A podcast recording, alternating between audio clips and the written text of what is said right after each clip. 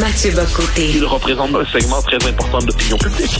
Richard Martineau. Tu vis sur quelle planète? La rencontre. Je regarde ça et là, je me dis, mais c'est de la comédie. C'est hallucinant. La rencontre. Bocoté. Martineau. C'est drôle, Mathieu, ton thème musical est comme un peu militaire. Bum, bum, bum, bum, bum. Oui, oui, j'ai remarqué. Oui, oui, c'est- comme si d'une manière ou de l'autre, j'entrais dans Wokeland pour en dire le plus grand mal. En tout moins, c'est ainsi que je me représente de manière fantasmée. C'est le général Patton. euh, Oui, du- avec cette, for- avec cette formule magnifique qui ouvre le film Patton, qui m'a toujours amusé. Oui. Lorsqu'il dit, je sais pas si tu t'en souviens, euh, devant le drapeau américain, on ne gagne pas la guerre en mourant pour son pays, mais en faisant en sorte que les salauds d'en face meurent pour le leur. J'ai toujours trouvé que ça plein de sagesse. Euh, et que tu veux parler de Netflix, on peut euh, regarder tous les épisodes de des filles de Caleb sur Netflix. Tous, non. Il y en a un épisode euh, qu'on ne peut pas voir. Pourquoi, Mathieu? L'épisode 2, pourquoi? Parce qu'on y voit un blackface. On y voit un blackface dans le cadre euh, d'une cérémonie de Noël, tout ça. Et là, ce qu'on aurait vu à l'époque comme simplement euh, dans le dans le fin 19e, début 20e siècle québécois, un homme qui se noircit le visage dans le pour sur le mode théâtral, dans le cadre d'une pièce de, théâtre pour célébrer Noël. Ce qui, dans les années 90, était vu comme allant de soi, c'est-à-dire on reproduisait l'histoire à peu près telle qu'elle était. Eh bien, désormais, parce qu'il y a cette scène de blackface, l'épisode numéro 2 a été retiré des filles de Caleb. Il a été retiré de Netflix. Donc, objectivement, là, disons les choses très clairement, on censure une œuvre importante de l'histoire télévisuelle québécoise au nom de la nouvelle morale puritaine diversitaire américaine. La morale américaine, qui nous vient des traumatismes propres à la société américaine, entraîne la censure d'une œuvre et puis de différentes parties. Donc, on devine que si jamais si jamais il y avait euh, la, la diffusion des Dans ses comptes 1, 2 et 3 sur Netflix, on serait bien dans la merde, parce que dans, Netflix, dans Lancer compte 1 de mémoire, si je ne me trompe pas, les joueurs, tous les joueurs du National font un blackface pour montrer à Pierre Lambert qu'il qu'il se réjouisse finalement qu'il fréquente Lucie Baptiste, hein, qui est une actrice Oui. euh, noire. Donc là, il, le blackface, c'est vu comme un symbole d'intégration culturelle et d'acceptation de l'autre. Hein, comme quoi, d'un contexte à l'autre, les gestes n'ont pas la même signification. Mais non, pour moi, c'est assez grave, en fait, parce que Mais- là, on voit jusqu'où ça va. Mais écoute, on n'a pas- On n'a pas un premier ministre qui le fait à trois reprises, le blackface, au Canada? c'est surtout. Alors, moi, bien, bien franchement, je, je le dis, là, puis j'espère ne pas, ne pas me faire cancel à mon tour, comme on dit. Mais la question du blackface, c'est une question qui concerne les Américains et c'est tout. C'est-à-dire, c'est- au Québec, là, au, Canada, en Occident, ça n'existe pas le blackface. Ce qui existe, c'est selon des circonstances particulières, un homme pouvait avoir à se grimer, ou, parce que le théâtre, les exigences du théâtre exigeaient quelquefois la, la transformation des apparences. Et là, on veut nous imposer une morale qui ne correspond juste ni à notre histoire, ni à notre culture, ni à nos œuvres et tout ça. Et là, il faut désormais bannir les filles de Caleb. Donc là, on nous offre des œuvres mutilées. Alors, on nous disait il y a quelques années, oh, vous exagérez avec le wokisme. Ça n'ira jamais jusque-là. Il faut pas s'imaginer qu'ils vont aller trop loin. Ça va passer. Mais non seulement ça passe pas, mais quand ça s'empare justement de notre patrimoine télévisuel, ça le mutile. Ça le mutile. Et c'est ce qu'on voit aujourd'hui.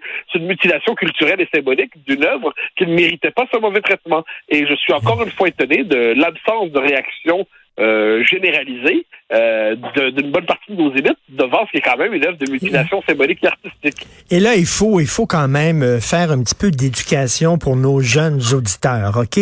Alors, les filles de Caleb, ça se déroule pas en 2022, ça se déroule à la fin du 19e siècle, dans les années 1800 quelque chose. Donc, quand c'est une, une série historique, il faut se remettre à l'époque.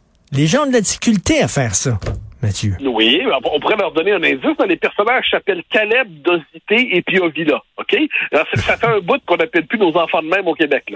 Manifestement, c'est une autre époque. Manifestement, c'est un autre monde. Il y a une scène euh, qui, qui devait exciter, exciter probablement quelques, quelques personnages, la, scène des chevaux qui s'accouplent. Euh, Ça fait partie étrangement de l'histoire du patrimoine érotique télévisuel québécois. C'est un autre monde, c'est un autre univers. Ça ne nous concerne plus au temps présent, mais nous à l'échelle de l'histoire. Et c'est une œuvre qui nous a parlé et qui est un succès incroyable dans les années 90.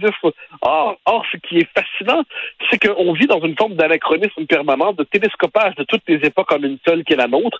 Et on veut non seulement juger toutes les époques à partir de la nôtre, qui est quand même un peu étrange, mais en plus, on veut censurer les époques antérieures qui ne se conforment pas à la morale des temps présents. Et je le rajoute parce que pour moi, c'est bien important cette affaire-là. c'est que non seulement c'est le, le, présent qui s'empare du passé, le piétine et le mutile, mais c'est surtout, encore une fois, un empire, l'empire américain qui nous explique ce qu'on doit faire de notre propre culture. à un moment donné, ça devient un vrai problème. C'est-à-dire que si, quand Netflix ou les autres grandes plateformes s'emparent de nos œuvres pour les diffuser, c'est à condition de pouvoir les mutiler pour être certain de ne pas choquer je ne sais quel professeur euh, en, en, Diversity Studies à l'Université d'Atlanta. Là. Là, on commence à avoir un problème. Là.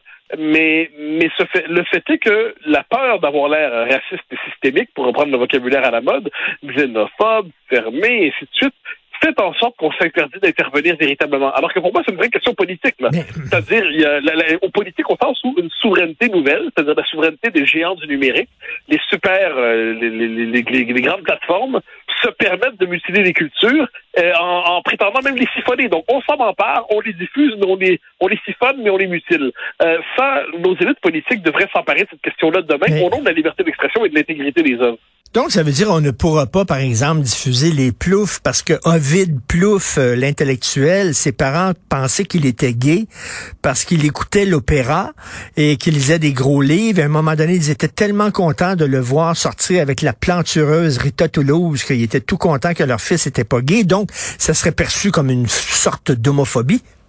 Oui, mais bien sûr, parce qu'à partir du moment où on décide d'institutionnaliser les tabous des uns et des autres, hein, eh bien, pourquoi les tabous des uns devraient primer sur les autres? Donc, on va multiplier les tabous. C'est tout récent dans l'histoire québécoise, dans des choses comme ça. Je veux dire, à, ce compte-là, euh, dans les années 90, dans les milieux populaires, quelquefois, un jeune qui croyait une vocation intellectuelle, on s'inquiétait, c'est un vrai gars ou c'est pas un vrai gars? Bon, ben, va-t-il falloir censurer ces bouts de culture-là le jour où ça va être représenté euh, dans le théâtre, dans le cinéma, dans le roman et ainsi de suite? Jusqu'où on va aller, je le comprends, parce que la logique ici, c'est celle de l'institutionnalisation du tabou. Donc, chaque communauté a son tabou potentiel. On constate que certaines communautés sont plus puissantes que d'autres parce qu'elles parviennent à imposer leur tabou euh, au détriment des autres. Bon. Mais euh, donc là, si chaque communauté est capable d'imposer à terme son tabou, qu'allons-nous pouvoir représenter dans la culture? Et surtout qu'allons-nous pouvoir récupérer de notre propre patrimoine télévisuel et théâtral et cinématographique? Il y a Nègre Blanc d'Amérique qui est passé déjà par là. Maintenant, il y a les filles de Caleb. Demain, il y aura, je l'ai dit, assurément lancé compte si on avait l'idée de leur diffuser. Et, ça va aller loin, cette logique-là. Ça va aller loin, cette logique-là, ben parce que c'est une logique d'éradication. Et, euh, et tous ceux, comme je dis, tous ceux qui font semblant que rien ne se passe, euh, en fait, consentent à cette entreprise de censure euh, qui va de plus en plus loin et qui est de plus en plus brutale.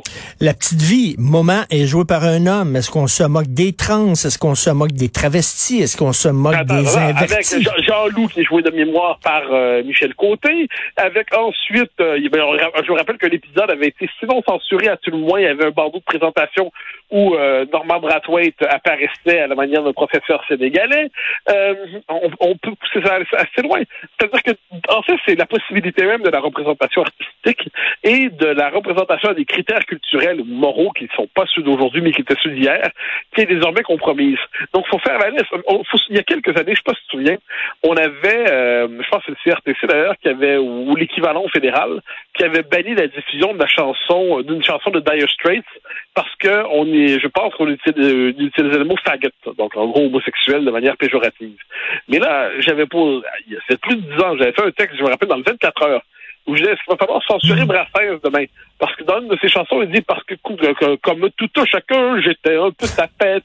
Bon, ah, ah, ah, tapette. Et puis, beau dommage, beau dommage, dans une de ses ben chansons, et on se criait tapette. Ben, ben est-ce que ça aussi, il faut le bannir? Euh, donc là, la, liste euh, ne ben fera que s'allonger. Donc, si non seulement on dit pas non dès maintenant, et on ne requiert pas, on reconquiert pas le terrain perdu de la culture, le terrain perdu de l'intelligence, le terrain perdu du droit de représenter des choses au-delà de la morale de la moraline des uns et des autres, eh bien, c'est le domaine de la culture qui va tout simplement s'effondrer. Mais, mais, mais, paradoxalement des cultureux. Mais mettons, toi et moi, on est américains, là, on décide de faire un film sur euh, les États-Unis qui se passe, je sais pas, en 1800 quelques. Et euh, bon, euh, oui, dans ces années-là, il y avait des chanteurs blancs qui se déguisaient en noir. Al Johnson, le premier film parlant au monde de jazz singer, Al Johnson, était un blanc qui avait un blackface. C'est un film important, c'est un film qui a marqué euh, une rupture, c'est le premier film parlant. On ne pourra plus le montrer, ce film-là? Euh, c'est quoi, à un moment donné, ça fait partie, qu'on le veuille ou pas, de l'histoire américaine. il faut remettre en contexte. Moi, j'ai pas vu cet épisode-là. Je me souviens pas d'avoir vu cet épisode-là.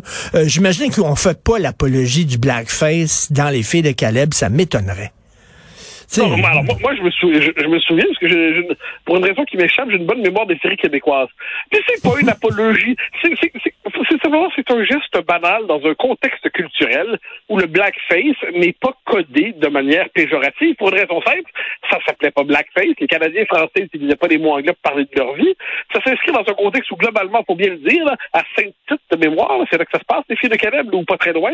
Ben, la communauté afro-américaine était plutôt absente, disons-le comme ça. Donc, manifestement, le contexte culturel dans lequel il y a quelqu'un qui se grime le visage en noir pour jouer le rôle d'un des rois mages dans une scène de nativité, à la fin du 19e siècle, au début du 20e siècle au Canada français, en Mauricie, non, non, ça vient pas d'Alabama, ça vient pas de Virginie, ça vient pas de ce coin-là des États-Unis. Donc, est-ce que nous sommes en droit juste un peu d'interpréter notre propre histoire avec nos propres codes, ou on doit véritablement se soumettre à un, contexte d'interprétation qui n'est pas le nôtre?